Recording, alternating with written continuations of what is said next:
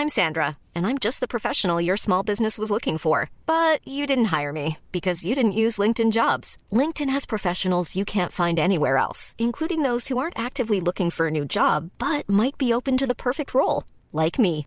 In a given month, over 70% of LinkedIn users don't visit other leading job sites. So if you're not looking on LinkedIn, you'll miss out on great candidates like Sandra. Start hiring professionals like a professional. Post your free job on linkedin.com/people today.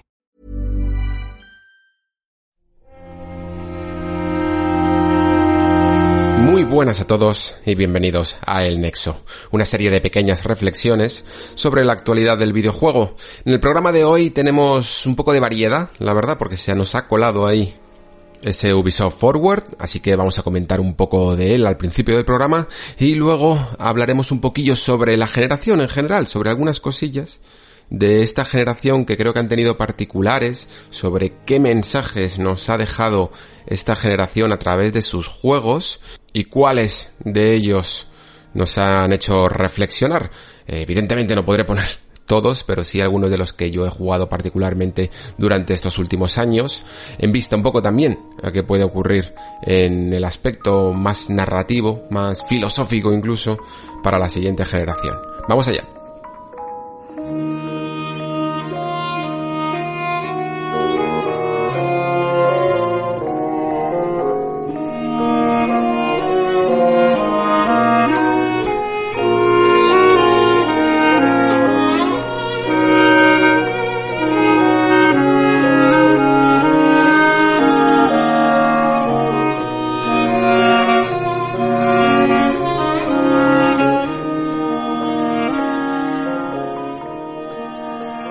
Verdad es que es gracioso comenzar con esto porque era algo completamente inesperado.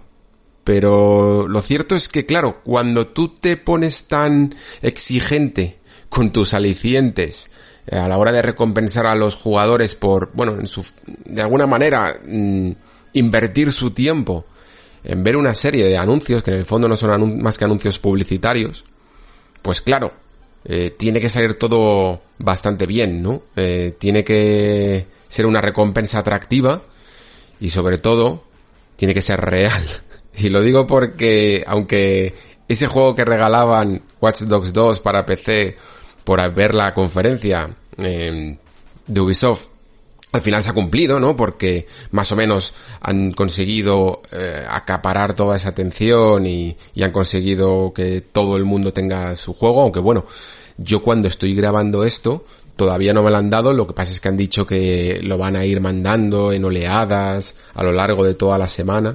Eh, a toda la gente que se registró tanto durante el evento como posteriormente, pero ya ocurre una cosa, y es que has condicionado todo tu evento al hecho de que te ha fallado esta manera tan específica, ¿no? De desbloquear el juego en cuestión. Para los que no lo sepáis, yo es que, vamos, me metí en esto porque dio la casualidad de que bueno, Watch Dogs 2 no lo tenía, ¿no? No lo he jugado. Y entonces eh, me interesaba un poco pues tenerlo, pero si a lo mejor hubiera sido otro juego que hubiera tenido no me hubiera enterado. Y lo que pasó es que tenías que registrarte en un momento muy, muy, muy específico del, del streaming de Ubisoft para poder acceder al juego y como todo el mundo lo estaba haciendo a la vez, pues ya sabéis lo que pasa, ¿no? Que de, de, de, repente da errores de login, no puedes conectarte, la gente no sabe muy bien que, tiene que hacer exactamente. Algunos decían que tenías que loguearte en la aplicación de PC, otros decían que tenías que hacerlo en un lugar específico de la web. Todos lo estábamos haciendo en todos los lados, pero en el fondo nadie conseguía absolutamente nada. Y todo el chat se inundó de mensajes que lo único que decían era código, código, código, quiero el código, quiero el código, quiero el código. Así que al final, pues casi podríamos llegar a decir que el tiro le salió por la culata.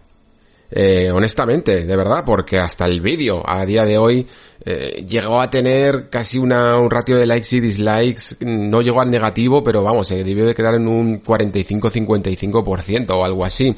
Y ya no solo eso, que es lo de menos en el fondo, porque tú puedes votar una vez ya visto, pero durante el evento la gente no estaba prestando atención a él. Lo único que quería era saber qué estaba ocurriendo con el código. Llegó hasta el punto en el que Ubisoft tuvo que parar de, de intentar dar este juego durante el evento, cancelar todos esos registros, en algunos casos incluso a ciertos usuarios les estaba dando un baneo por intentar loguearse demasiadas veces en la misma cuenta, ¿no? Entonces tuvo que hacer tabula rasa y decir, chicos, dejar de hablar del juego, dejar de hablar de Watch Dogs 2, dejar de preocuparos por tener el juego gratis, eh, lo vais a tener más adelante y ahora por favor disfrutad del show. o sea, claro, porque estaban perdiendo la atención mediática que ellos mismos habían intentado conseguir, la estaban perdiendo por un juego de hace unos cuantos años. Por en el fondo pecar un poco de la codicia de querer tener a la gente ahí y que solo pudieran conseguir el juego aquellos que, que estaban viendo el show, ¿no? Y al final, pues el chat, como digo, eh, mientras que estaban anunciando todos estos juegos, pues muchas veces se dedicaba a otras cosas. O ya directamente al propio espectador le tenías, le tenías un poco cruzado. Cuanto menos. No es una buena manera, sinceramente, de comenzar un evento, pero es una que ellos mismos han buscado, sinceramente. Ubisoft, quiero mi Watch Dogs 2. Espero que esté eh, disponible en mi cuenta de, de Uplay cuando termine de grabar esto. Cuando termine al menos la semana. Esto en el fondo es el menor de los problemas de Ubisoft. Em, creo que ya se empieza incluso a hablar de cómo casi todos, casi todos los juegos de la compañía Gala, por lo menos los importantes, y son los que me voy a centrar un poco aquí, porque bueno, al final eh, aquellos Battle Royales que están anunciando o esos otros juegos un poco multijugador en el que sale San Fisher incluso ahí un poco haciendo el cameo y tal, ya sabéis que no son mi tipo de juegos y por aquí no los puedo comentar con propiedad porque no es el tipo de juego que juego, ¿no?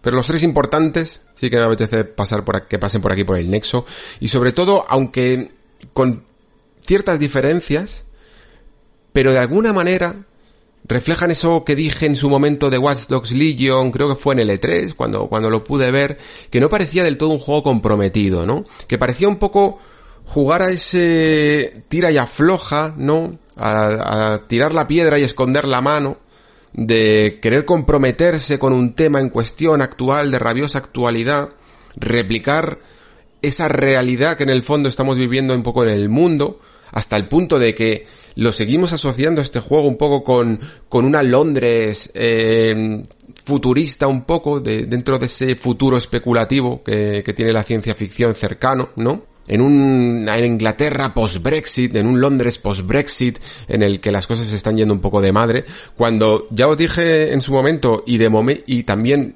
ahora creo que todavía no he encontrado un tráiler en el que se diga específicamente las palabras post-Brexit, ¿vale? Pero sin embargo, la sociedad lo identifica ya con este tipo de cosas, pero en el fondo, si, si vemos el argumento del juego, no parece que vaya de una Inglaterra que esté en un colapso económico por haberse salido de la Unión Europea, o al menos por estas cuestiones, ¿no? Parece más bien una, una, un totalitarismo capitalista o algo así eh, promovido un poco por las corporaciones, ¿no? Y por las diferencias de clases y por silenciar algunas clases sociales o algunos grupos, ¿no?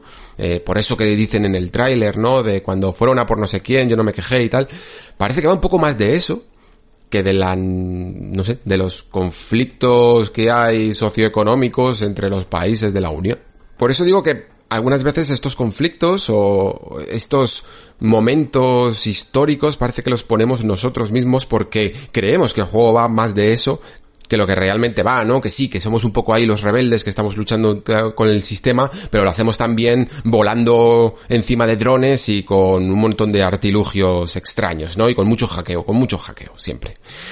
Creo que al final, mmm, Watch Dogs Legion ni siquiera entra dentro de la sátira, ¿no? Que podría llegar a ser un GTA a la hora de, de, criticar los problemas actuales del mundo, ¿no? Cuando yo hablaba de Red Dead Redemption 2, por ejemplo, os decía que me parecía uno de los juegos más comprometidos de Rockstar, porque había dejado un poco de lado esa, ese lugar cómodo que supone la sátira a la hora de representar algunos de los problemas del mundo actual que, tiene GTA porque aunque Red Dead Redemption 2 es un juego en el oeste, ¿no? Pero al fin y al cabo sí que lo trata de una manera más seria algunos de los conflictos que hay en esos momentos en los que el mundo avanza de una época a la siguiente. Seguro que luego sale incluso Red Dead Redemption 2 en la otra parte del programa y os explicaré un poco más a qué me refiero con esto. Si no habéis escuchado su spoiler cast eh, de la primera temporada, ¿no? Me parece que era el cuarto o el quinto capítulo o los dos, porque me parece que se lo dividí. La cuestión es que Watch Dogs 3 eh, hace un poco esto que suele jugar siempre el capitalismo moderno, ¿no? De coger la forma de las cosas, ¿no? Coger eh, un tema de candente actualidad o algo que realmente esté capturando el interés de la sociedad eh, y despojarlo de toda su identidad y de toda su esencia y venderte un poco la cáscara. Porque así evita esos problemas que siempre parece que quiere eh, evitar Ubisoft a la hora de sus posicionamientos, diciendo que sus juegos no son políticos. Y aquí puedo llegar incluso a tener una, una opinión eh, relativamente polémica yo también. Porque, quiero decir, o sea, Ubisoft puede hacer lo que le dé la real gana, ¿vale? Eso desde el principio. No, sus juegos, si no quieren mojarse o si no quieren comprometerse, como digo yo, en ciertos temas y tal, pues tendrán un interés relativo o no. Pero tampoco puedo del todo criticar que se refugien en la ficción, ¿no? Cuando en el fondo todos eh, disfrutamos de una ficción, cuántas veces hemos conseguido eh, inspirarnos o entender un tema conflictivo dentro del mundo real a través de una fábula o a través de, de unos países ficticios completamente, ¿no? Hay muchas veces que, que incluso se gana gracias a esta ficción porque se pueden eh, esquivar ciertos conflictos históricos o ciertos momentos históricos para utilizar esa ficción a tu favor para, para centrarte exactamente en aquello que quieres contar, ¿no? Si no, ¿para qué escribiríamos mundos de fantasía y mundos de ciencia ficción? Estarían completamente deshumanizados, ¿no? Con todo lo que me gusta a mí la fantasía y la ciencia ficción, serían historias completamente huecas y vacías. Ojo, algunas las hay, evidentemente, pero serían completamente huecas y vacías y no contarían historias humanas cada vez que hablamos de los conflictos políticos. Al final, el Juego de Tronos, pues es una ficción, eh, nos habla de ciertas casas y tal, tiene cierta inspiración en, en historias políticas, pero absolutamente nada de lo que ocurre ahí ha pasado de verdad, ¿no? Y sin embargo, podemos entender un un poco la ambición del hombre cada vez que se enfrenta con el poder, por ejemplo, en, en los conflictos que narra la obra de George R. R. Martin. Entonces, lo que quiero decir es que Watch Dogs y Ubisoft puede hacer exactamente esto todas las veces que haga falta. Lo que pasa es que parece que quiere lo mejor de los dos mundos. Es decir, quiere acercarse muchísimo, muchísimo, muchísimo a la realidad, utilizando muchas veces eh, un, bueno, un país real o un, momento histórico real y luego le atribuye una serie de connotaciones ficticias, ¿no? Para quitarle un poco de hierro. O a lo mejor no se mete dentro de los verdaderos problemas que ha causado en la vida real esos conflictos que está representando en sus juegos. Es decir, por eso os digo que se queda, es un tira y en el que se queda muchas veces entre medias, ¿no?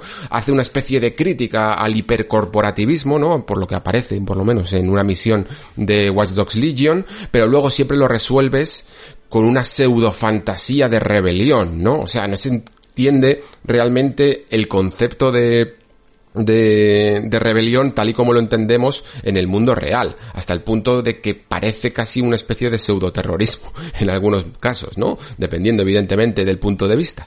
Y igual que de los videojuegos siempre se ha llevado mucho esa fantasía de poder, ¿no? Eh, somos Kratos, somos el, el dios más poderoso del panteón griego, ¿no? Y nos cargamos al resto de los dioses impunemente, ¿no? Y, y, siempre tenemos esa, hemos tenido esa visión compartida en los videojuegos muchas veces, ¿no?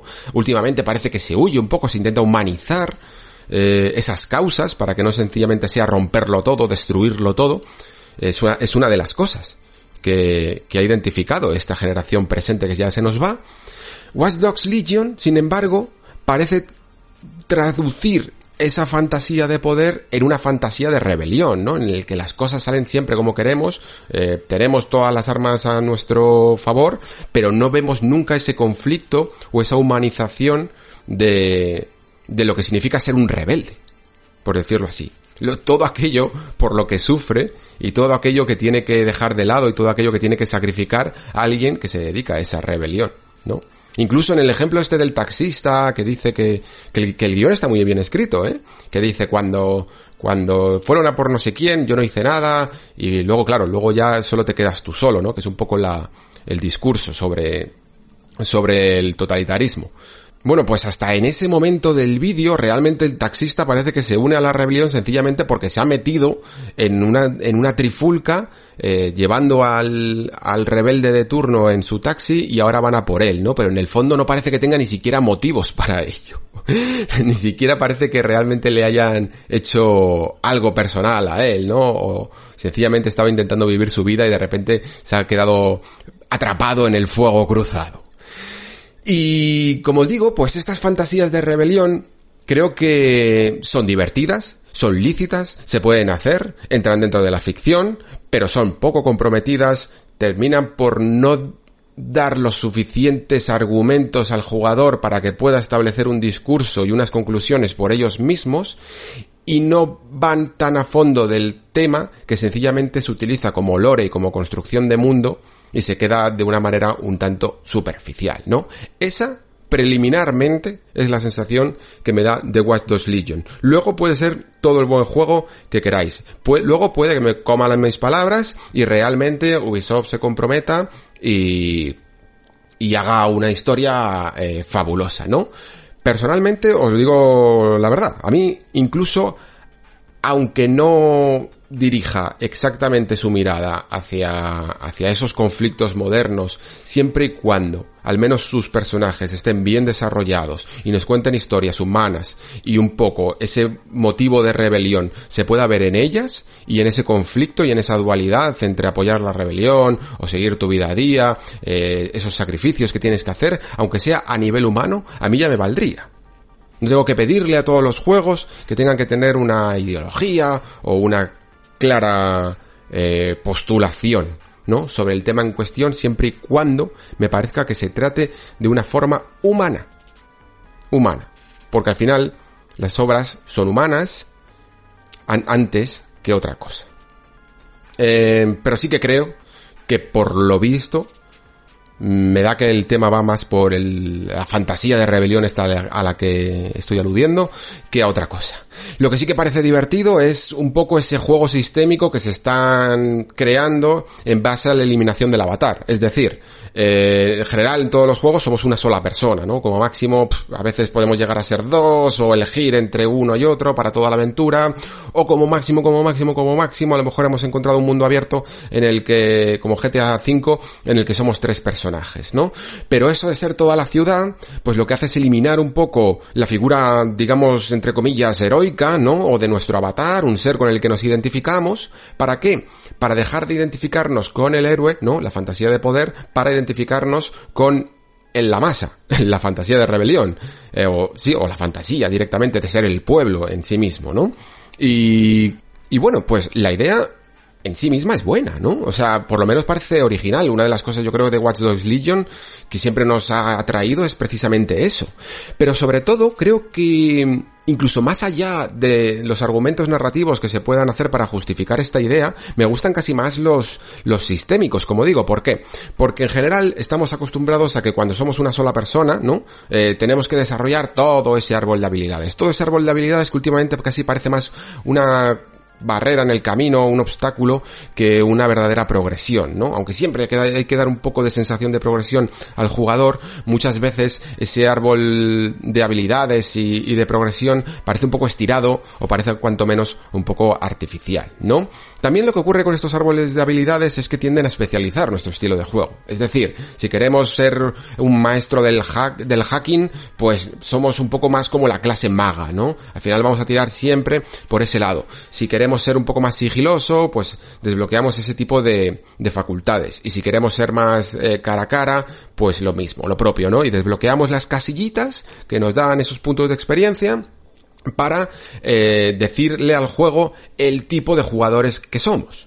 Sin embargo, si eliminas esa batalización del jugador y le das un montón de personajes para poder construir las misiones, pues de repente te encuentras con que no tienes que elegir, ¿no?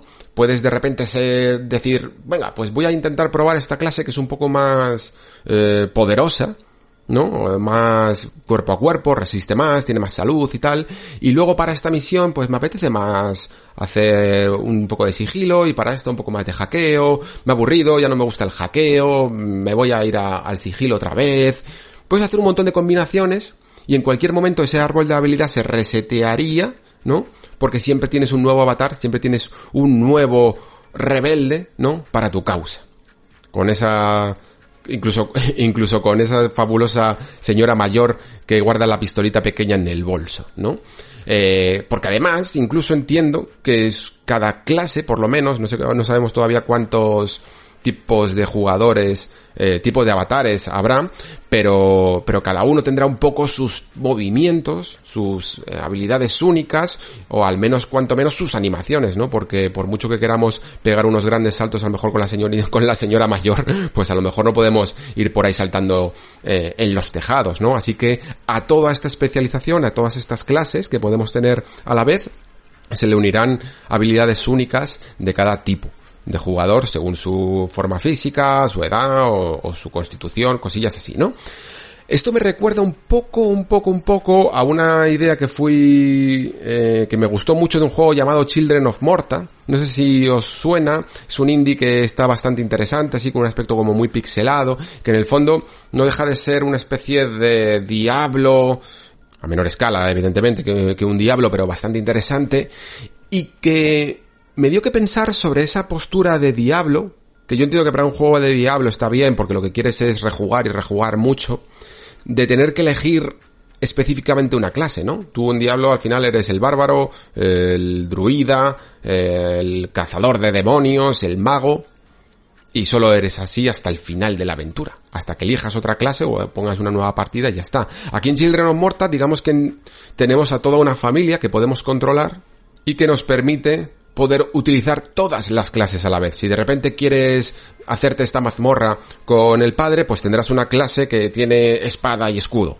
Si de repente coges a la hija, pues puedes tener poderes mágicos, ¿no? Sus movimientos, su equilibrio entre fortalezas y debilidades está bien medido más o menos. Algunas a lo mejor tiran más para el multijugador, pero, pero en general está bien medido para que tengas un gameplay diferente dependiendo de esa clase y tengas una partida divertida porque puedes alternar, ¿no? Y creo que eso es un poco el espíritu de estos juegos que parecen querer hacer eso también a gran escala, eh, darte todas las posibilidades, volver a desbloquear los juegos de nuevo, ¿no? Que no tengas que especializarte tanto, sino todo lo contrario, que tengas todas las opciones para una misma partida. Al fin y al cabo, ahora los juegos duran 80 horas y muchos de nosotros bastante tenemos con terminarlos como para que encima tener que rejugarlos para empezar con otra clase. Pues si nos puedes dar todo el pack completo, lo hemos pagado al fin y al cabo, eh, queremos jugar todo lo máximo posible en una misma partida o sencillamente es que te has equivocado, ya no te gusta tanto tu personaje y te habrías, te habría gustado más una clase diferente. Esto en general los juegos lo solían eh, arreglar, entre comillas, con un determinado objeto, una determinada opción en el que pagabas o alguna cosilla así, te reseteaba todas las habilidades y podías volver a probar otras, ¿no? Bueno, pues esto sería como otra forma de hacerlo. El juego en general tiene buena pinta. Mm, creo que Watch Dogs Legion debe de tener alguna razón para no llamarse Watch Dogs 3.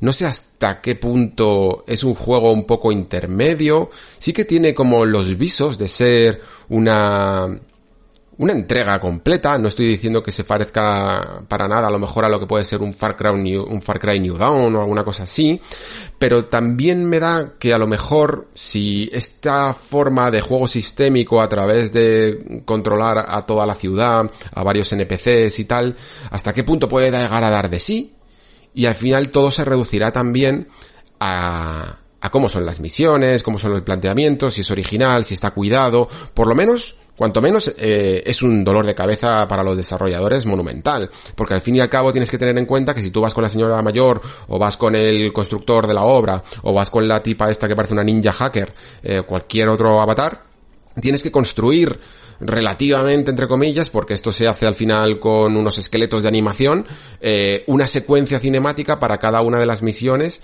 en el que tienes un personaje distinto, con un poco su propia voz, han redoblado, o sea, se han doblado y redoblado muchas escenas para para tener locuciones distintas con distintas voces, ¿no? Y habrá sido una logística, un ejercicio de logística sobre todo para los directores de audio de padre muy señor mío, ¿no? Pero al menos tiene buena pinta.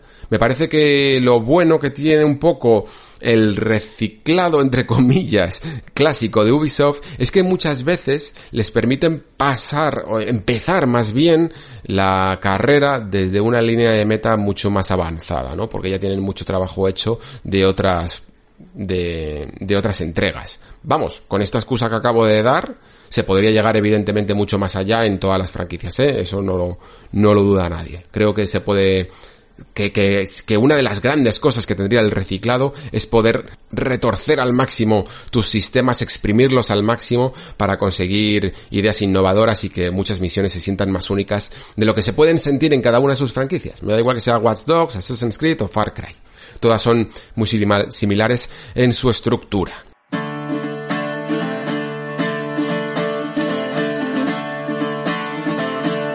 Y bien, pues si queréis pasamos a Assassin's Creed Valhalla.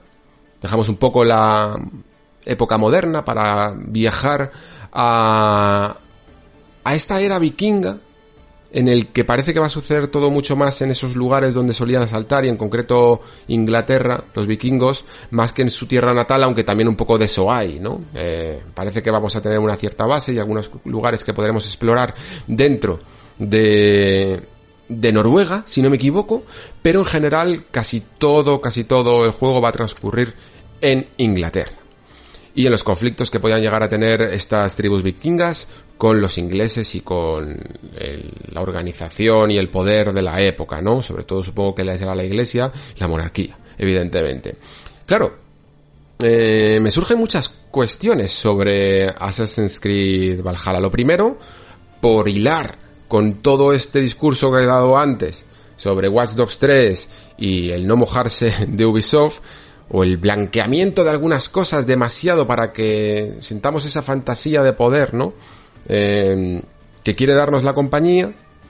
En Assassin's Creed también se blanquea de alguna manera un poco la figura del vikingo, ¿no? Hacía mucha gracia ver en el Ubisoft Forward esta no sé, esta, esta entrevista que tenían o esa presentación que había del juego en el que decían que salía un desarrollador diciendo, bueno, pues hemos estudiado mucho a los vikingos y nos hemos dado cuenta de un montón de cosas, que no eran unos bárbaros y tal, eh, sino que eran gente que tenían familias y cosas así. es como, bueno, a ver, evidentemente la figura del vikingo no es exactamente la del bárbaro con cuernos y, y corto de mente que se puede haber quedado un poco en la cultura popular de hace unos cuantos años, pero yo creo que más o menos incluso también a nivel de cultura popular esa imagen se había cambiado un poco. Ahora bien, tampoco ablandemos del todo lo que era una cultura que se dedicaba muchas veces pues a, hacer esos eh, saqueos, ¿no? En, en, muchísimos, muchísimos países, no solo en Inglaterra, claro, evidentemente, llegaban hasta aquí, hasta, hasta España incluso,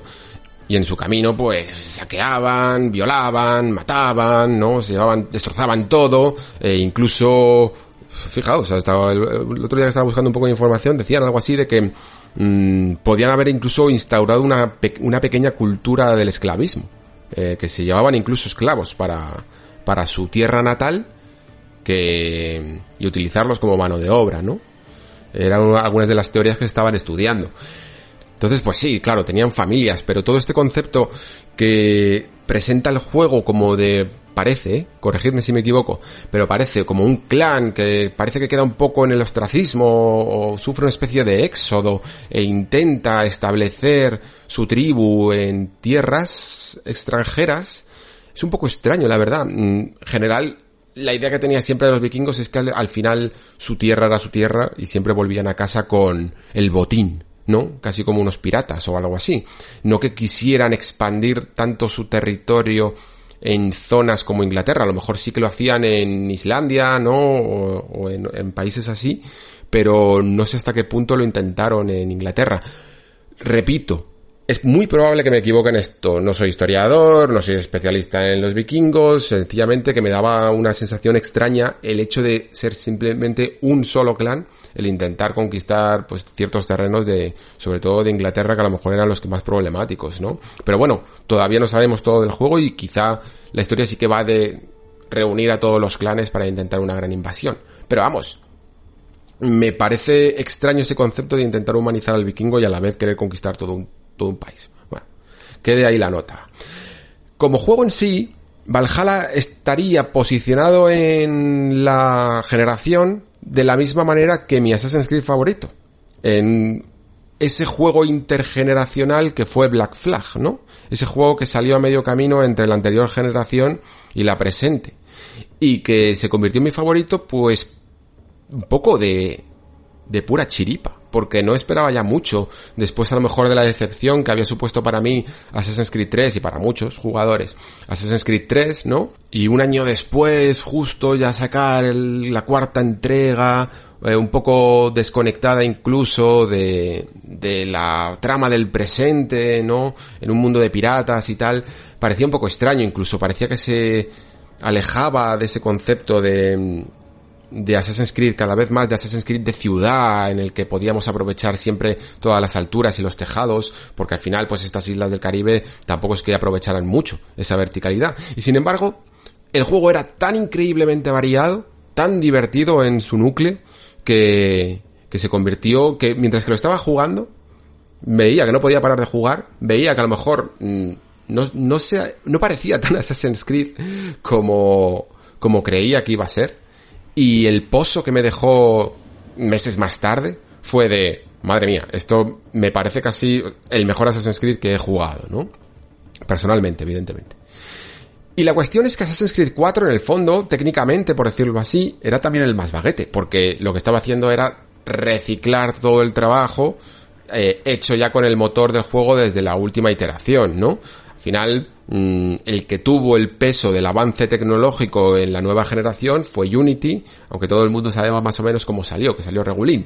Pero este era el más reciclado, por decirlo así, el motor más sobado, incluso muchos de sus sistemas como el, los, los enfrentamientos entre barcos, ¿no? La navegación por mar y tal, estaban reciclados de Assassin's Creed 3 y no tenía por qué ser el, para sorpresa de los jugadores, el mejor Assassin's Creed, pero para mí se convirtió en uno de los mejores sin duda. Entonces, creo que Ubisoft, como decía antes, le sienta de alguna manera bien este reciclado, entre comillas, le sienta muy bien cuando ya tiene asentada una saga y una forma de, de interpretarla en la generación, y a partir de ahí empiezan a construir y a partir de ahí empiezan a ser un poco más valientes y a partir de ahí empiezan a, a hacer a volverse un poco más locos, ¿no? Esto de hecho, mm, me estaba dando cuenta ahora también con Odyssey, que ya empiezan a dar señales de ello, porque eh, pregunté al amigo Zael en el, en el Discord, que si me recomendaba este, este DLC de Odyssey de la Atlántida, porque tenía muy buena pinta, la verdad, y algunas imágenes parecían muy interesantes, pero luego no sabía si realmente el contenido merecía la pena. Habían regalado una de las partes de tres y tal, el Eliseo, y todavía no había llegado, no sabía si comprarlo y tal, y me dijo, eh, yo te lo recomiendo porque es el momento en el que estos DLC suelen ser los momentos en los que Ubisoft se vuelve loca y empieza a hacer ideas un poco más atrevidas. Y efectivamente, es que se ve enseguida. En cuanto te metes con un DLC de Ubisoft, en el momento en el que una fórmula está un poquito más sobada de lo común y a lo mejor ya no necesitan incluso vender tanto, tal, o, por lo menos no tienen tanta presión mediática, esa ese punto de locura, ese punto de atrevimiento, le sienta francamente bien. Para mí eso fue Black Flag y Odyssey ya iba un poco por el camino, por lo que he comentado muchas veces, que parece que se quitan un poco la careta y te dejan eh, hacer cosas, mm, entre comillas, más sobrenaturales, pero que le sientan muy bien al ritmo del juego. Y Valhalla parece todavía un poco más eso, ¿no? Eh, yo por lo menos, incluso para cosas que he visto del combate y tal, eh, se ve cada vez un poco más fantasioso, pero a la vez parece que intenta tirar más, abogar más por esa diversión que por ese hiperrealismo. Y de verdad que creo que, puede ser una buena, una buena entrega, por lo menos a mí en cuanto a ambientación, etcétera. Me parece interesante, con el buen sabor de boca que a mí personalmente también me ha dejado Odyssey, que sería casi como el segundo mejor Assassin's Creed que he jugado para mí, para mí, ¿vale? Con todas sus cosillas que se le pueden evidentemente criticar, ¿eh? Que yo aquí en el Nexo mm, no, es, no había nacido el Nexo cuando salió Odyssey y entonces no le hemos dedicado un programa. Pero si le dedicara un programa a fondo, evidentemente con su crítica, también diría sus cosillas que tiene, ¿no? Pero Valhalla me parece una buena, una buena continuación. Simplemente me gustaría ver un poco si logra salirse de esa rutina, ¿no? Siempre le intentan dar un, un empuje más algunas misiones, a ver si consiguen conquistarte con algún pequeño diálogo o alguna pequeña escena un poco más evocadora. No hay que quitarle tampoco el mérito de intentarlo, pero tampoco es que nunca destaquen en el fondo por eso, ¿no? El, al, final la limitación histórica también le puede llegar a incluso a pasar factura en algunos casos, pero siempre se las apañan para, para volverse loca, aunque sea construyendo una serie de animales mitológicos que le dan un poco de dinamismo, ¿no? Pero en general, eh, fijaos que de, lo, de Valhalla ya hablamos una vez en el Nexo y comenté que se había dicho por ahí a algunos desarrolladores que tenía una estructura que cuando la viéramos nos iba a impactar porque porque rompía, era rupturista con todos los tipos de misiones que se hacían en estos mundos abiertos. Y quiero suponer que se refieren a esta noticia que salió, no salió en la conferencia creo, pero, pero luego en algunas entrevistas se dijo sobre cómo funcionaban las misiones de su mundo, ¿no?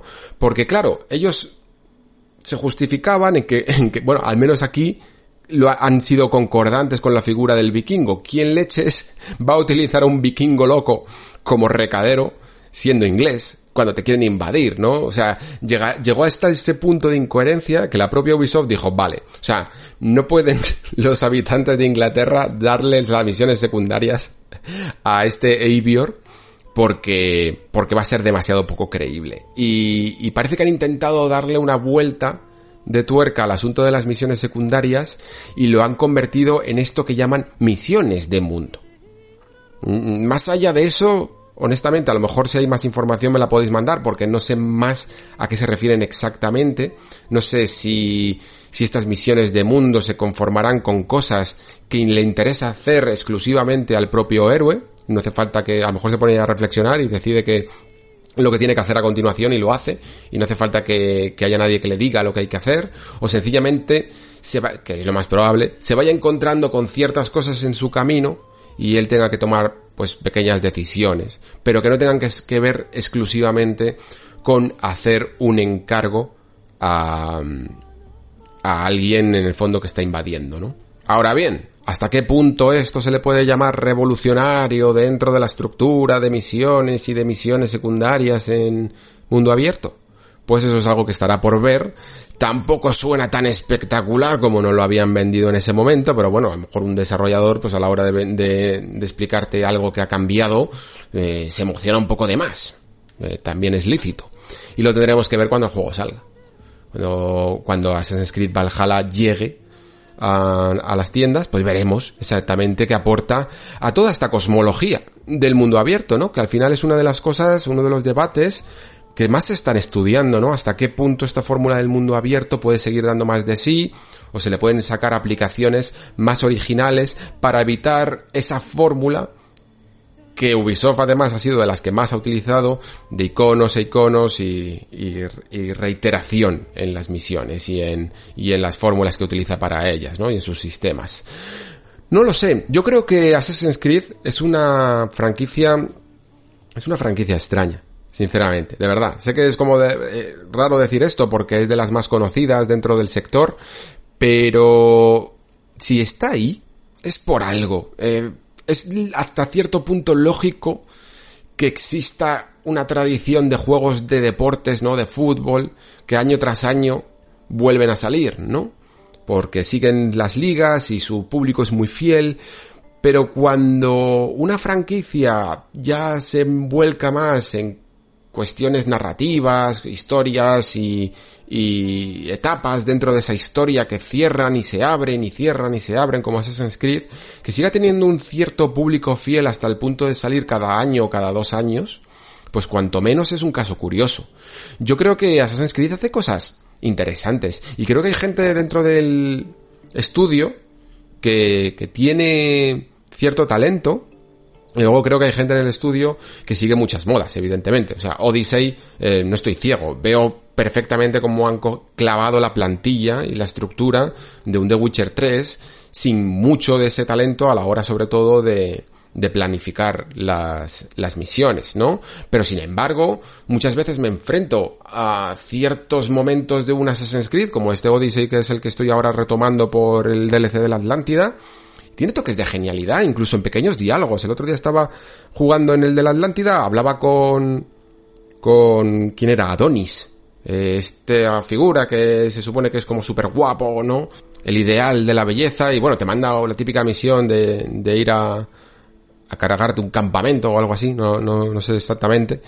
Y te dice algo así como en plan, le preguntas, ¿y por qué no lo haces tú? Y te dice, bueno, porque yo hago el amor y no la guerra. Y responde Cassandra, por suerte para ti, yo hago las dos cosas. Joder, mínimamente hay alguien ahí que, que entiende un poco de lo que, de lo que es escribir o que se le ocurra un poco de lo que es escribir en lo que es en el fondo unos guiones larguísimos lo que, los que componen estos juegos, ¿no?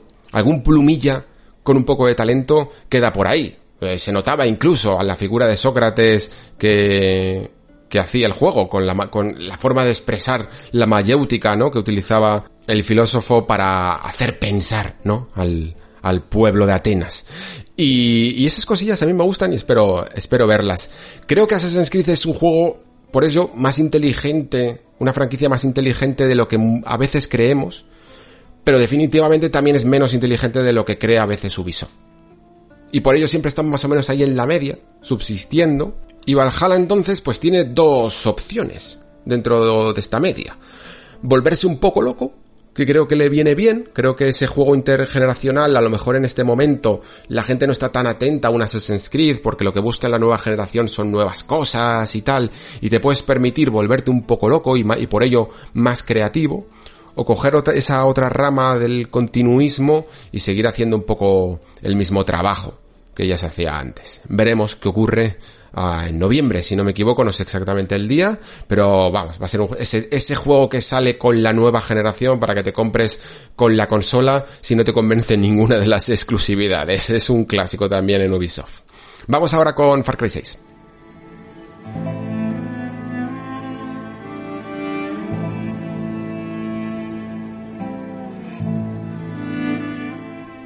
Fijaos qué curioso porque a mí Far Cry 6 eh, me interesa menos, incluso de lo que me interesa Assassin's Creed Valhalla, y eso es precisamente, simplemente por el tipo de jugador que soy, ¿eh? porque evidentemente hay menos entregas de Far Cry de lo que hay de Assassin's Creed, que han salido a puñados, y sin embargo, me interesa menos, me parece que la fórmula está cansada, sencillamente porque no es tanto mi tipo de juego. Realmente todas las fórmulas de Ubisoft pueden llegar a estar casi igual de agotadas, ¿eh? ¿eh? igual de igual de recicladas. Lo que pasa es que habrá gente que igual que con Assassin's Creed a mí me sigue manteniendo ese interés, le ocurrirá con Far Cry 6, ¿no? Porque al final el patrón es el mismo. Tenemos otra vez esa figura del villano, ¿no? De ese villano buscando siempre ser al máximo lo más carismático posible, ¿no? Para, para atraernos, porque les funcionó bien, sobre todo desde Far Cry 3. Y repitió la, la fórmula con el 4, con el 5 y ahora con el 6, en la figura de este Giancarlo Esposito. Y, y esta vez, pues el ambiente, el entorno se gira hacia lo que viene a ser una Cuba mmm, que no es Cuba, pero que sí que es Cuba, pero que no queremos llamarlo Cuba. ¿Os fijáis de nuevo el patrón que comentaba antes con Watch Dogs? Eh, si os fijáis, en Watch Dogs se utiliza el nombre de Londres, ¿no? Porque, porque es atractivo, pero después todo ese panorama político, ideológico, se diluye un poco más, ¿no? Se aleja más de la realidad, aunque Londres está de moda por el Brexit, pero después el conflicto se hace un poco más fantasioso. Aquí, en el caso de Far Cry 6, se hace al revés. El conflicto puede llegar a ser un poco más real o más inspirado en algunos hechos reales, pero como es muy real, entonces lo que nos tenemos que inventar es el nombre del país porque si no sería demasiado cercano a la realidad. Y así balancea un poco las cosas Ubisoft. Me hace muchísima gracia, de verdad. Yo no puedo, no puedo evitarlo. Fija, porque claro, dentro de los, del canon o del universo de la franquicia, Far Cry 5 está en Montana. Es decir, en un estado de Estados Unidos que es un país real. Eh, Far Cry 4 es en Nepal, ¿no? Me parece. También real. y Far Cry 3, bueno, Far Cry 3 creo que son unas islas, no sé ni dónde, pero en el fondo no importa. Pero aquí entiendo que han preferido ese país ficticio porque el conflicto podía llegar a ser más, más real, ¿no? Más cercano eh, que lo que podían llegar a ser los anteriores Far Cry y entonces pues ya un poquito el, el país real les molestaba, ¿no? Les, les incordiaba un poco. Y poco más se puede decir de Far Cry 6 porque es que solo hemos visto lo que viene a ser una CG. En este caso no se ha llegado ni siquiera a mostrar, quizá porque ya tenían tan recientes para su lanzamiento eh, Watch Dogs Legion y Assassin's Creed Valhalla que prefieren que no hace falta a lo mejor mostrar gameplay de Far Cry 6 hasta que hasta después de que salgan estos juegos porque yo entiendo que a lo mejor Far Cry 6 puede llegar a ser un juego que salga más o menos en marzo de 2021, marzo-mayo, alguna cosa así, ¿no? Que suele ser una fecha para Far Cry. Pero lo que sí que me da que pensar, el hecho de tener estos tres nombres sobre la mesa en el Ubi Forward, eh, Watch Dogs, Assassin's Creed, Far Cry, vamos, franquicias establecidas, más allá de que algunos los juegos que se han presentado son de otro patrón distinto a la clásica producción AAA, es que parece que Ubisoft ha alcanzado un poco su límite, ¿no? Su límite en cuanto a producción. Ubisoft es una compañía muy grande que tiene un montón de estudios en muchísimos países y que están trabajando a de y muchas veces cruzadamente entre franquicias, ¿no? Y Yves Guillemont, al final de, de la anterior generación, decía que estaba ansioso porque saliera ya la, la que, en la que estamos, la presente, porque era el mejor momento para sacar licencias nuevas y que uno de esos ejemplos era Watch Dogs y que veríamos más ejemplos a lo largo de la generación. Al final esos ejemplos no sean, bueno, eh, Watch Dogs sí, más o menos eh, llegó en 2012, pero tampoco se han concretado tanto porque este Beyond Good and Evil 2 eh, se ha ido en el tiempo, en el tiempo, en el tiempo, y luego tampoco han sido tantas, tantas licencias nuevas las que ha lanzado, más bien rescató Ghost Recon, rescató Rainbow Six, y sí, eh, están bien, pero tampoco fue algo extremadamente novedoso, ¿no? Y el hecho de continuar con todas ellas, con todas estas franquicias, pues me hace, y, tener todavía por ahí pendiente ese Beyond Good and Evil 2, me hace plantearme que a lo mejor Ubisoft ha llegado un poco a ese cenit en el que o bien jubila uno de estos nombres, o bien no vamos a ver nada nuevo de ellos en un buen puñado de años. Porque no creo que se pueda conseguir estos valores de producción paralelamente en más juegos, ¿no? Hasta cierto punto además Ubisoft tiene ese toque de compañía familiar entre comillas de ser siempre Ubisoft, ¿no? De, no apoyarse demasiado en producciones externas como a lo mejor es Electronic Arts, de llevárselos todo a esa familia Ubisoft adherirla a la marca, a la marca Ubisoft, y continuar con estas franquicias. Entonces, pues no sé. No sé sinceramente si en la nueva generación vamos a ver algo completamente nuevo. A mí me gustaría, sinceramente. Y ya ni siquiera, fijaos lo que os digo, sabéis que me gusta mucho Prince of Persia, que le dediqué hace poco una sección en el programa. Pero estaría dispuesto incluso a que no regresara Prince of Persia si crean una, una producción así grande que pueda ser nueva y que pueda ser llamativa. Me gustaría ver un poco qué hacen fuera de las cotas, porque como he hablado antes con Far Cry y con Assassin's Creed, sobre todo, que son las que más entregas llevan a sus espaldas, al final se encuentran con muros creados por los, por el espíritu de sus propias franquicias, ¿no? Assassin's Creed, como siempre tiene esa connotación histórica, por mucho que quieran fantasear, no pueden. No pueden meter demasiada mitología, demasiadas cosas mágicas, aunque a veces se les note que quieren, porque tienen que tener un cierto contexto, tienen que explicarlo todo de alguna manera con, con la tecnología o con los ancianos estos o con lo que sea, ¿no? Eh, Far Cry 6 también ya tiene su figura del villano principal y su estructura de cómo tenemos que ir liberando partes de las, del terreno, etcétera, etcétera, etcétera. Entonces, mm, se limitan creativamente. Y creo que las nuevas generaciones son unas perfectas oportunidades, en los momentos en los que los jugadores le dan más oportunidades a las nuevas licencias, ¿no? Bueno, yo creo que un poco, esto de último que he dicho, es un poco mito, mito. Creo que los jugadores siempre les dan oportunidades a los nuevos juegos. Mm, pocas veces, eh, cuando un juego ha sido muy, muy, muy bueno, por el hecho de que esté una apuesta más segura, eh, el, juego ha fracasado. Quizá a lo mejor Titanfall 2 y ya era el 2. Se le puede un poco decir esto, ¿no? Por, por una mala elección del momento. Pero en general, abrazamos bastante bien, yo creo, la originalidad y los nombres nuevos. Así que ojalá, ojalá me equivoque y realmente Ubisoft tenga ya tanto poder adquisitivo que pueda perfectamente seguir, continuar con todas estas licencias y, hacer otra cosa, ¿no? Pero de momento, pues esto ha sido el Ubisoft Forward, según mi opinión. Quizá puedo haber pecado un poco de, escepticismo, eh, porque, bueno, porque, no sé, ha sido un poco continuista, refleja un poco ese estado en el que se encuentra Ubisoft, ¿no? Tanto externa como internamente, de, de falta de compromiso, ¿no? Como le, como le suelo llamar yo. Y ya sabéis que yo no puedo, no puedo dejar de ser yo.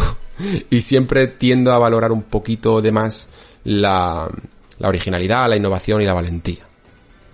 Y lo que se presentó en este menú no me pareció del todo tan, tan, tan valiente, ¿no? Pero bueno, aún así, creo que, que son platos asegurados, creo que son buenos juegos y yo por lo menos no sé si podré traer todos todos al Nexo, pero intentaré jugarlos todos, sobre todo si me pongo al día con ese Watch Dogs 2 y me llega, ¿no? Vamos ahora con la segunda parte del programa, vamos a hablar un poco de la generación actual, de qué es lo que la ha diferenciado un poco de las anteriores generaciones, cuál ha sido uno de sus rasgos característicos y los examinamos de cerca.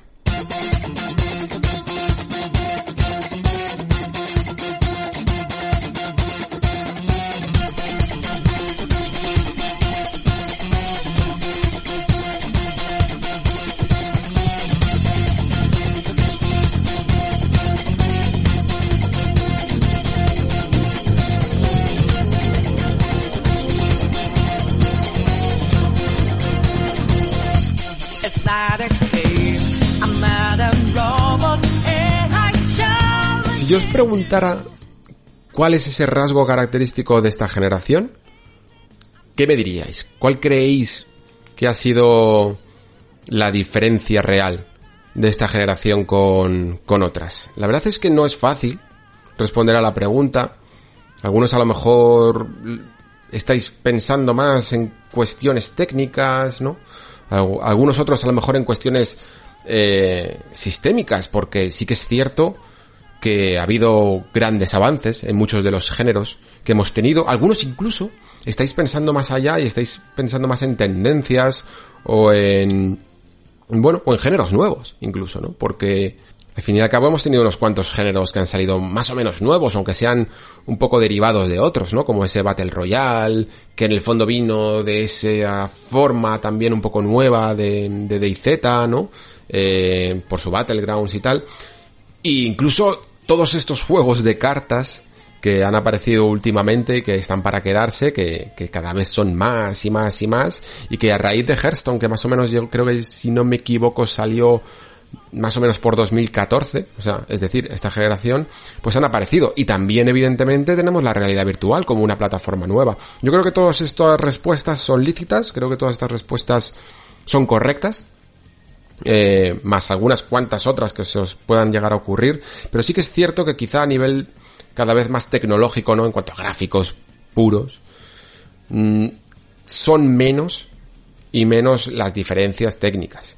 Esto aparte no va de gráficos. Esta sección del programa no va a ir de gráficos, va de todo lo contrario. Va más de, de ideas, ¿no? Y de mensajes. Sí que creo que esta ha sido una generación, la generación de, de transmitir ideas, inquietudes eh, y mensajes a los jugadores.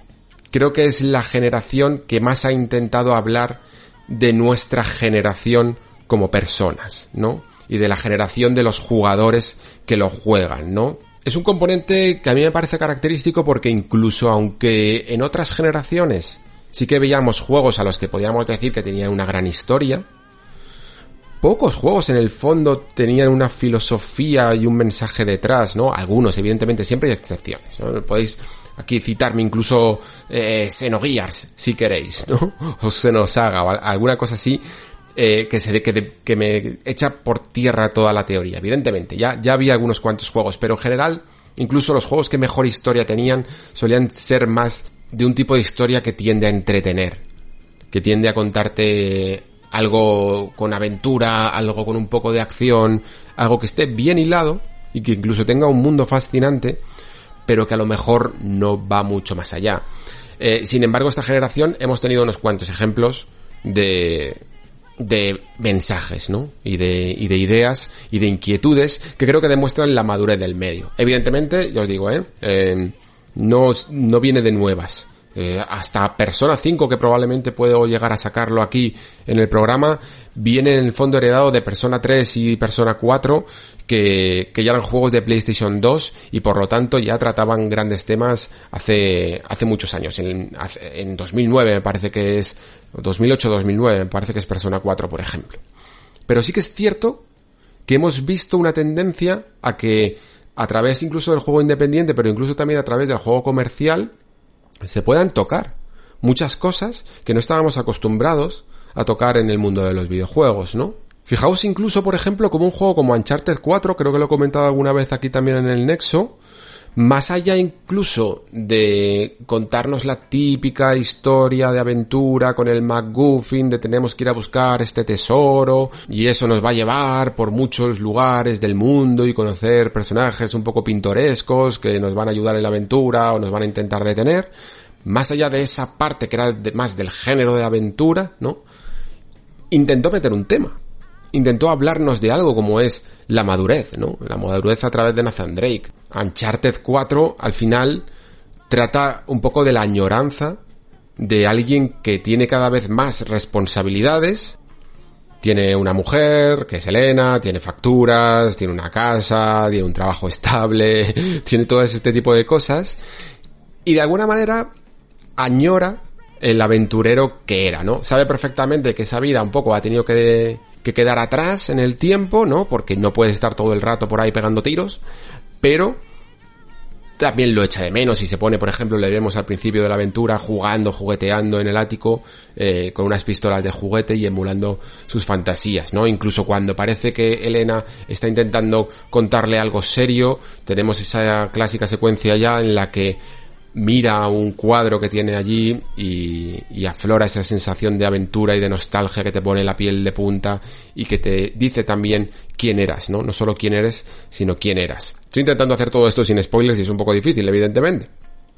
Pero para que os hagáis una idea, pues dentro de un juego que al final tiene, pues, lo que es un Uncharted, ¿no? Una, una historia de aventuras y, y unas mecánicas incluso de acción, disparos con un poco de sigilo, etcétera, etcétera, etcétera, exploración se puede, se puede hablar de otras cosas, ¿no? Se puede hablar de ese paso a la madurez y de esos sacrificios muchas veces que se tienen que tomar si queremos tener una, pues una vida que puede llegar a ser normal, pero que también es satisfactoria, que a lo mejor no tiene esa emoción de la aventura, de irse a la selva a explorar, ¿no? A recorrer el mundo, pero que también tiene otras cosas muy hermosas. Y creo que eso es algo en el que, que entra de lleno y que todo el mundo se puede llegar a identificar, sobre todo gente de nuestra generación que pueda llegar a tener entre 25 y 35 años, por ejemplo, y que está pensando o ya tiene un hijo, eh, que tiene que, que ha dejado de estudiar ya y se ha puesto a trabajar, que se ha comprado una casa o que se ha independizado y que de repente se encuentra con un montón de responsabilidades que antes no estaba acostumbrado a hacer y que le hacen que a lo mejor ya no pueda salir todos los fines de semana de fiesta y a veces incluso puede llegar a añorar esa vida o ha podido llegar a tener una discusión con su novia o con su mujer por haberse pasado una noche de más de, de la hora, ¿no? Y al día siguiente está hecho polvo. Pues esa asociación está súper bien poder verla en un videojuego, poder sentirla y poder identificarte con un personaje, incluso aunque sea a otra escala, ¿no? Porque evidentemente los conflictos que tiene Nathan Drake pues son un poco más de una escala evidentemente más épica. Pero está genial que exista siempre esa concordancia con temas con los que el, jugador en su, a través de su vida real puede empatizar. Como digo, voy a intentar que todos los ejemplos que dé no contengan un spoiler sobre todo de, de la parte media final de la aventura, ¿vale?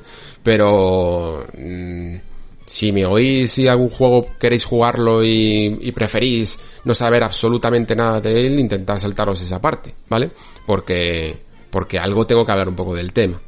Eh, esto que acabo de comentar de Uncharted, creo que es algo que se ha visto en muchísimos, muchísimos ámbitos de los videojuegos.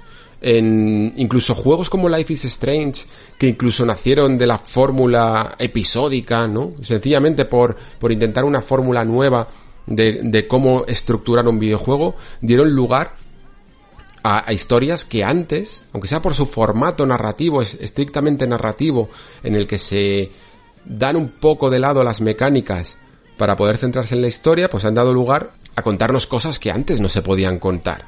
E incluso, fijaos, Life is Strange, acabo de decir que no tiene mecánicas, pero en el fondo tiene una muy bien clara, ¿no? Que es el rebobinar en el tiempo.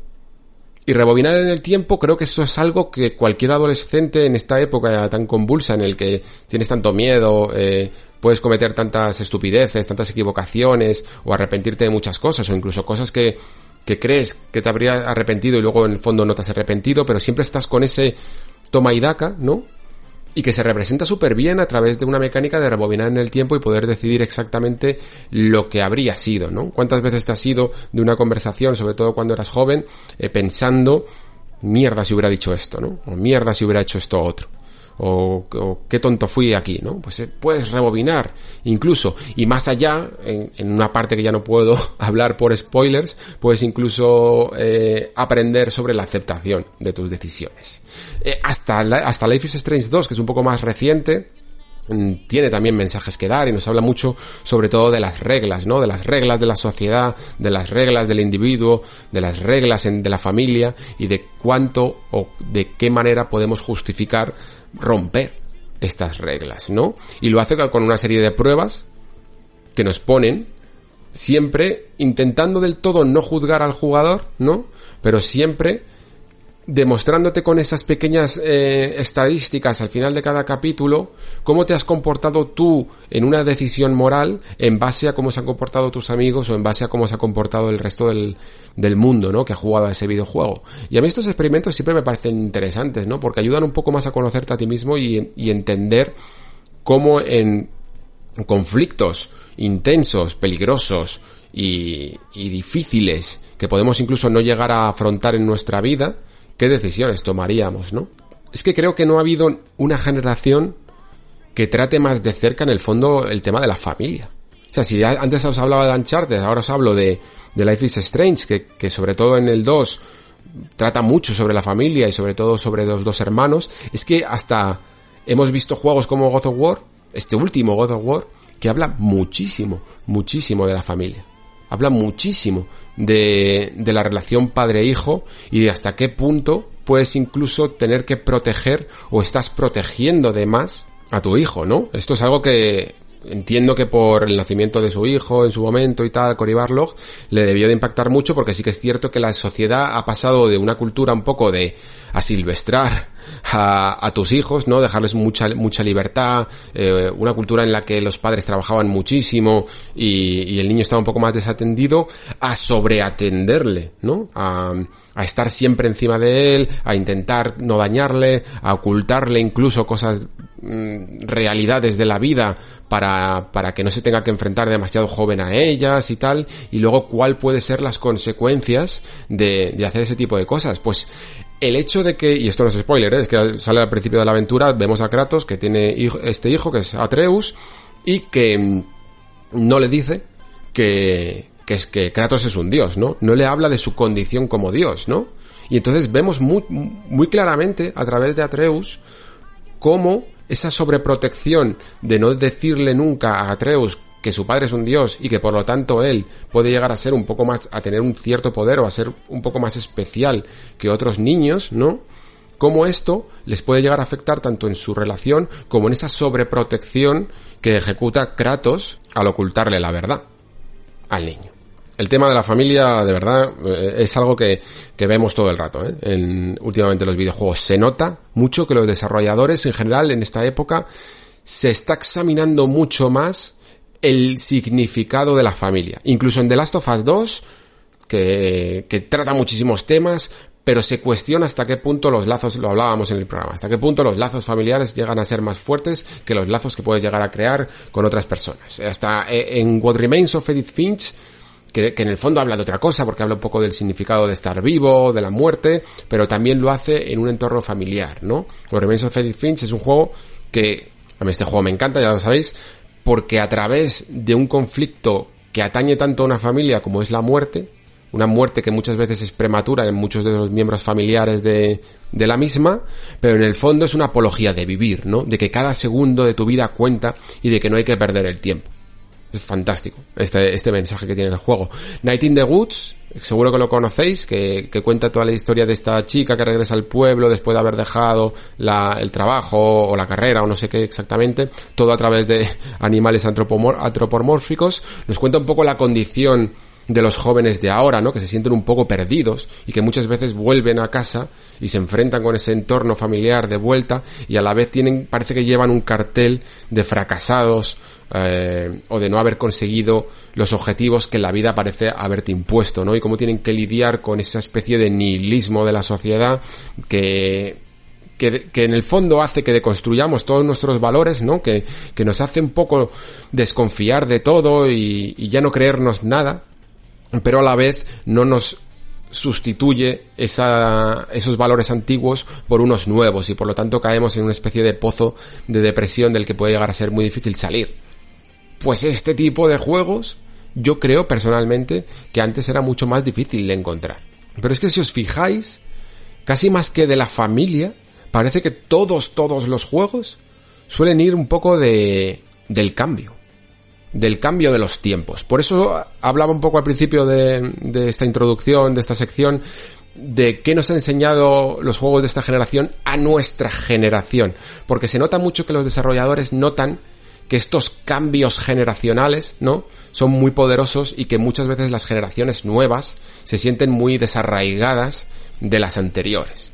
Eh, y esto se puede tratar de muchísimas maneras. Lo puedes tratar desde por ejemplo, con lo que hace Red Dead Redemption 2, eh, que, aparte de la historia principal y de toda la redención con, con sus personajes principales, tienes un poco esta subtrama de que también da mucho sentido a la obra de Dutch van der Linde, que en un momento relativamente cercano a, a cuando la, la historia se empieza a poner interesante, pero todavía pronto en el tiempo, te das cuenta de que estos bandidos del oeste, ¿no? De que este salvaje oeste ya no es tan salvaje, que ya está metido dentro de un cambio de época al progreso, ¿no? A la, a la modernización, a la industrialización, y que hay mucha gente que se ha quedado un poco en el camino, ¿no?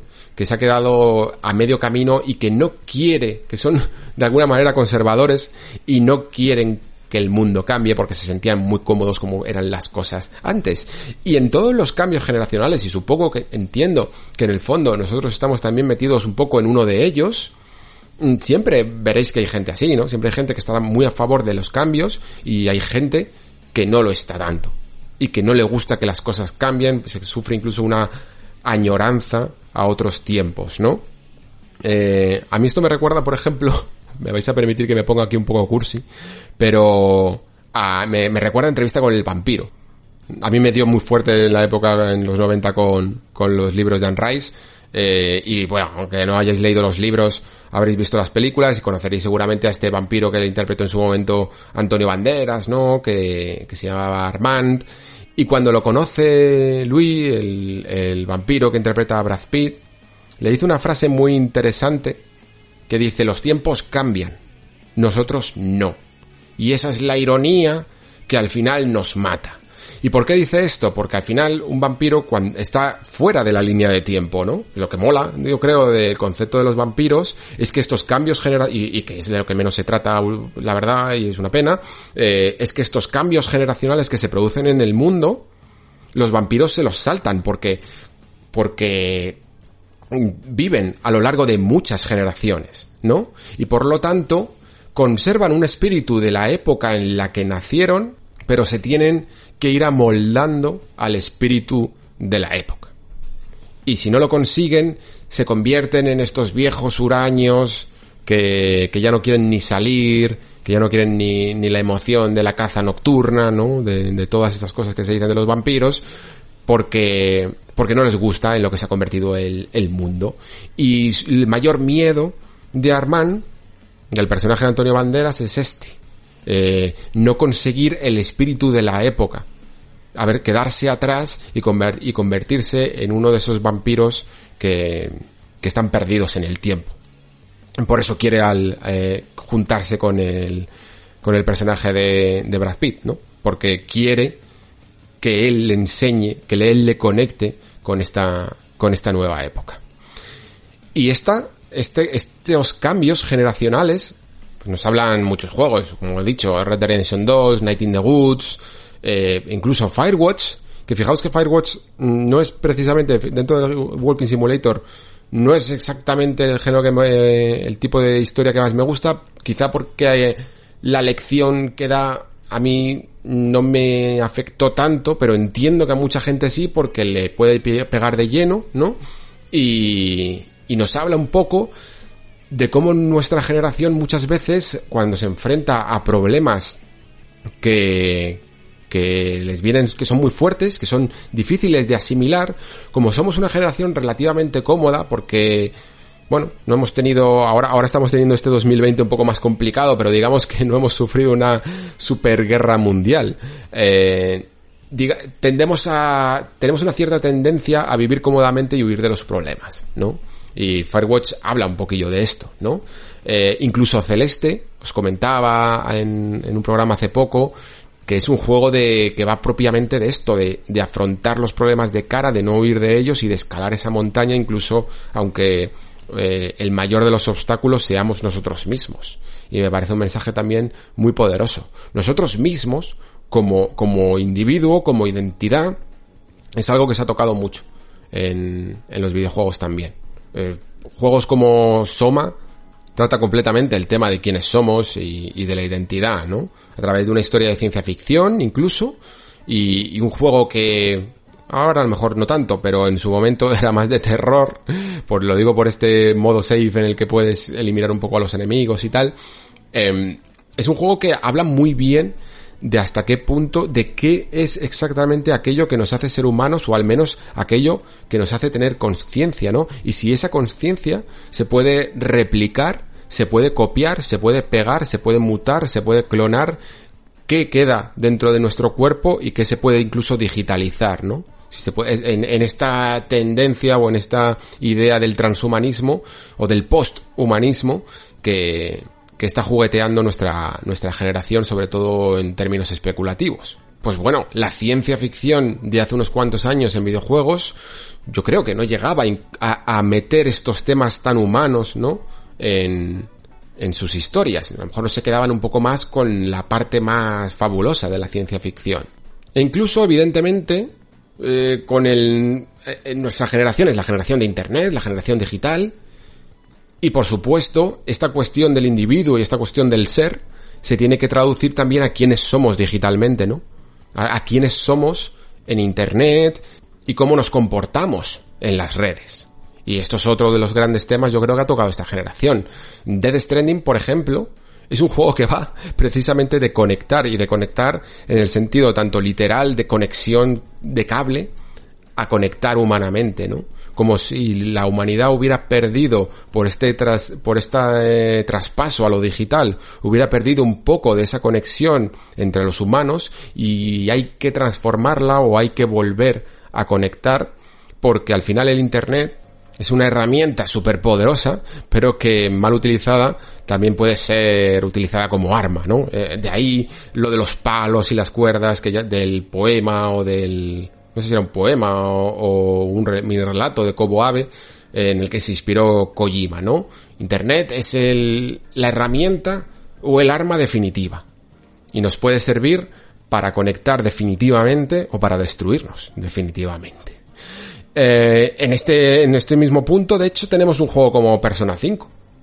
En Persona 5 es un juego que, fijaos que siempre la, la, la franquicia ha ido más eh, explorando temas psicológicos sobre las máscaras y la sociedad y tal, y, y Persona 5 también lo hace, pero, pero yo creo que Persona 5 va más incluso allá de, de estas teorías de Carl Gustav Jung para llevarlo más al tema de la justicia, ¿no?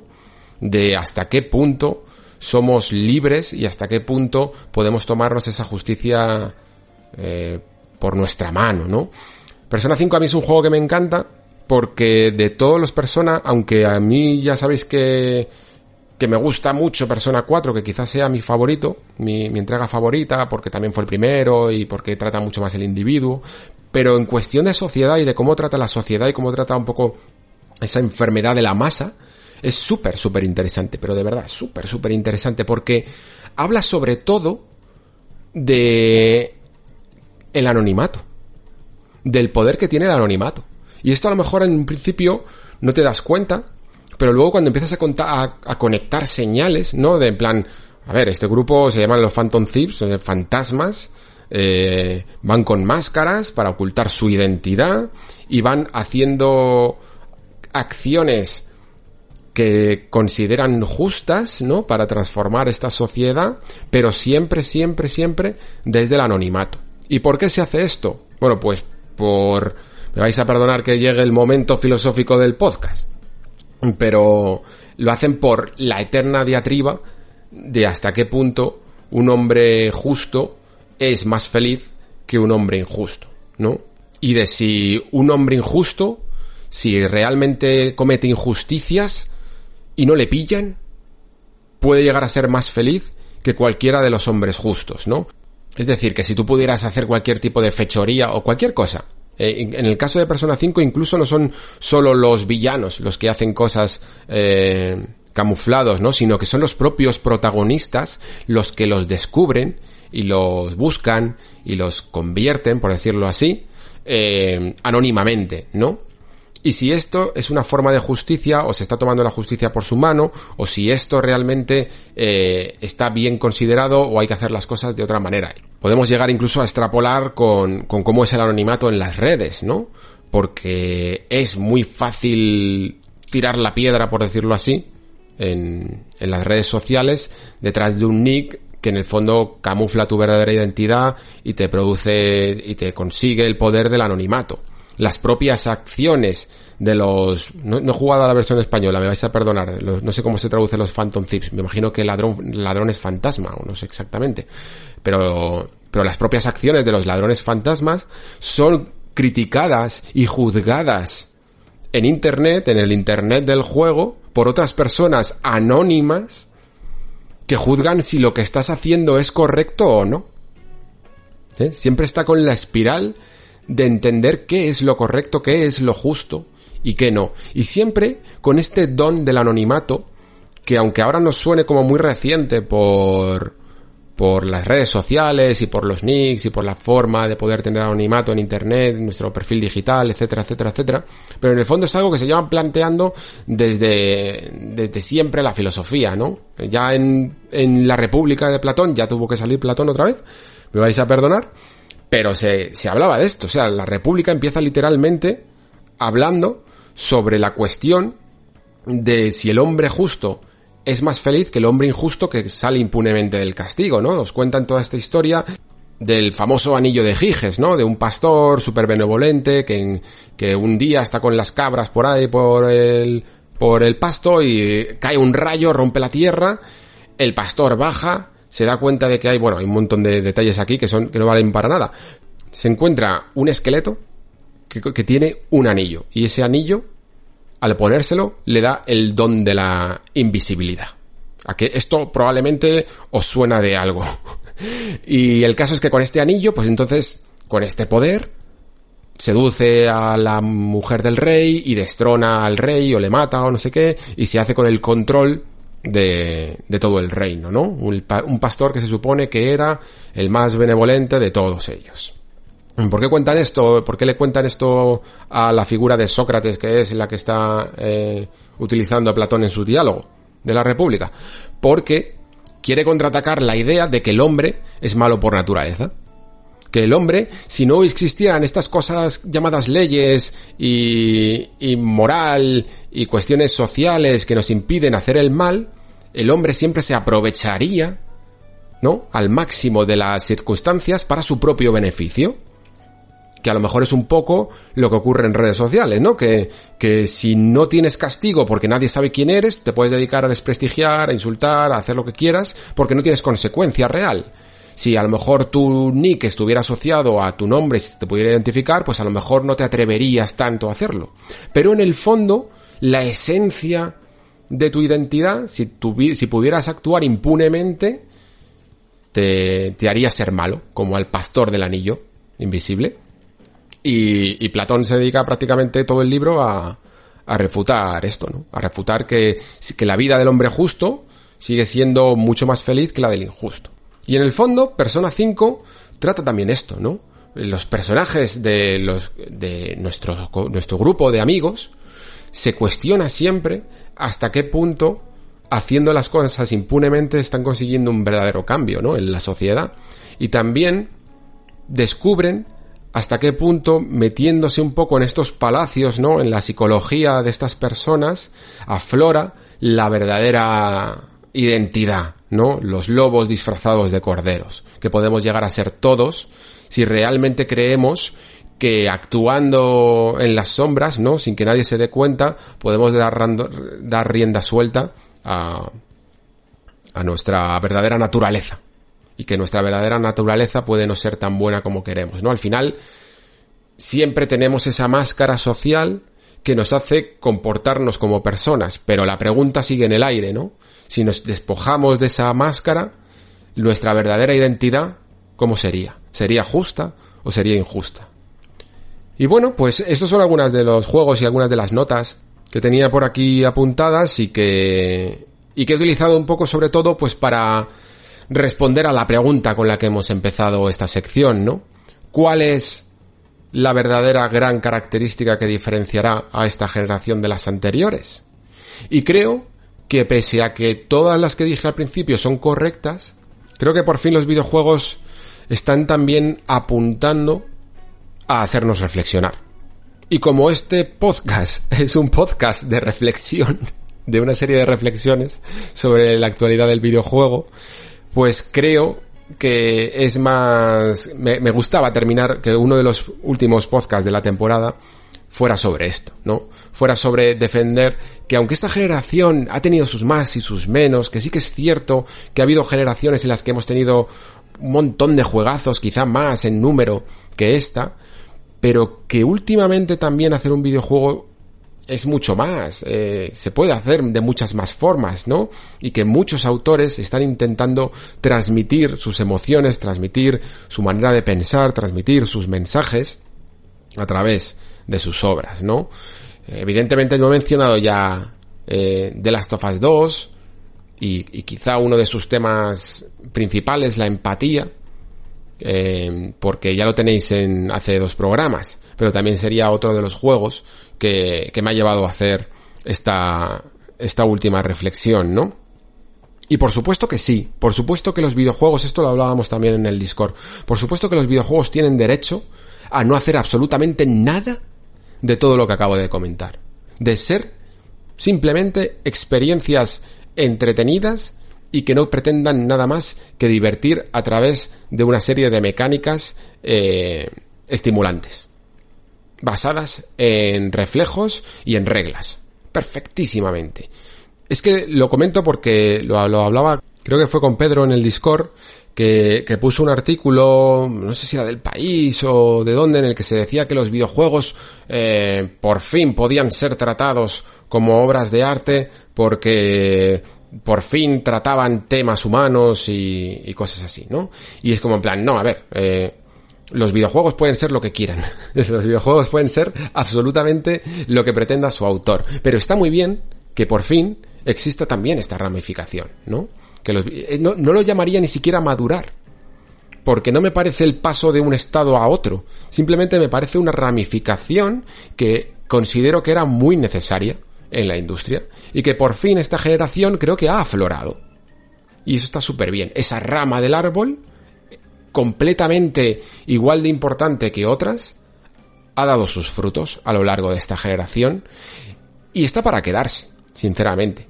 Cada vez más jugadores le interesan, yo creo, este tipo de juegos. Está súper bien además que no se mantengan siempre en el terreno del juego independiente. He querido poner tanto juegos independientes como juegos AAA, quizá incluso enfocándome más en triple A, para que vierais que, hay, que se puede encontrar muchos mensajes en, en todo tipo de obras y está súper bien porque además es que últimamente parece que otras mm, ramas del entretenimiento están reduciendo siempre las superproducciones a puro entretenimiento y eso también es injusto.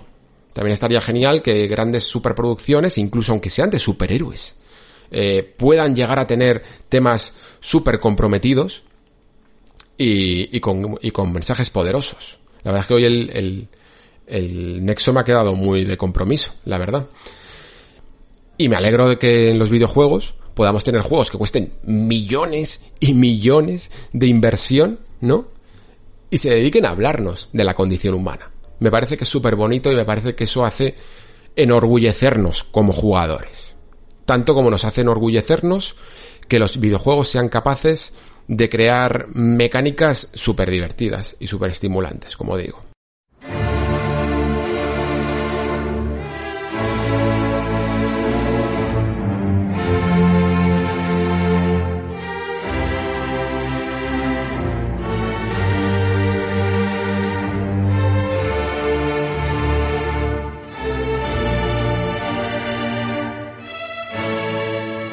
Y hasta aquí el podcast de hoy. Al final, ahí, ahí en la curva, he tenido que coger un poco dos días de reposo también, eh, pero estoy cumpliendo el calendario que os comenté. He tenido que añadir esta parte de Ubisoft que no la tenía tan planificada. Y, y la verdad es que incluso este programa iba a ser un poco más sesudo de lo que al final ha sido. Porque que ya creo que ha sido bastante. Pero era prácticamente en su totalidad esta última sección que habéis que habéis escuchado y habría desgranado muchísimo, muchísimo más cada uno de los juegos, pero me parece que también era muy complicado porque me podía llegar a meter en muchísimos spoilers y esos programas siempre son difíciles cuando se reúne una lista de juegos todos con spoiler, porque no todos hemos jugado a todo, evidentemente. Pero de momento la hoja de ruta creo que permanece ya inmutable, porque la siguiente semana, ahora sí, eh, hablaremos de Ghost of Tsushima, ya sabéis que tenéis, que yo ya he publicado su correspondiente análisis, el vídeo y tal en la revista, pero aquí en el Nexo me gusta reflexionar del juego en cuestión cuando ya está a la venta. Y el juego saldrá este viernes y para la siguiente semana, los que estéis interesados ya habréis jugado un poco, ya habréis sacado algunas conclusiones y las podréis contrastar con las cosas que comentemos por aquí. Y como colofón un poco final, pues tendremos esa presentación, ¿no? Al final ha sido de la más tarde, los que más iban a ir al E3, en la época del E3, con Microsoft, al final están llegando casi a finales de julio. Madre mía. Aquí estamos todavía, yo debería estar de vacaciones. Pero la cuestión es que va a ser muy interesante. Estoy seguro de que va a ser uno de los eventos de verano más importantes de lo que hemos tenido durante todas estas semanas y tal, de anuncios y de lanzamientos y vamos a ver un poco la nueva generación de Xbox ya muy bien desglosada. Yo creo que se van a, dar muchísimas sorpresas. Veremos si se dan fechas, seguro que sí. Eh, a lo mejor no, pero puede que precio también. Y veremos eh, si hay algunos cuantos juegos nuevos por ahí que podamos apuntar también para el calendario. Creo que va a ser interesante. Y con ello nos despedimos de la segunda temporada del Nexo. Ya os comenté que que tocaba también descansar, que tocaba este verano un poco más difuso por la noticia que os comenté sobre mi futura paternidad en septiembre, de la cual os agradezco muchísimo, de verdad, muchísimo, muchísimo, muchísimo todos los mensajes que he recibido durante la última semana, porque ha sido brutal, de verdad. Me ha llegado por todos lados, por el Discord, por redes, por todos lados al mail, y, y os lo agradezco de corazón. Sois una comunidad fantástica que demostráis todas las semanas vuestra empatía. Y sin más, pues hasta aquí el programa de hoy. Muchísimas gracias por escuchar. Muchísimas gracias por estar ahí. Se despide Alejandro Pascual. Hasta el próximo programa.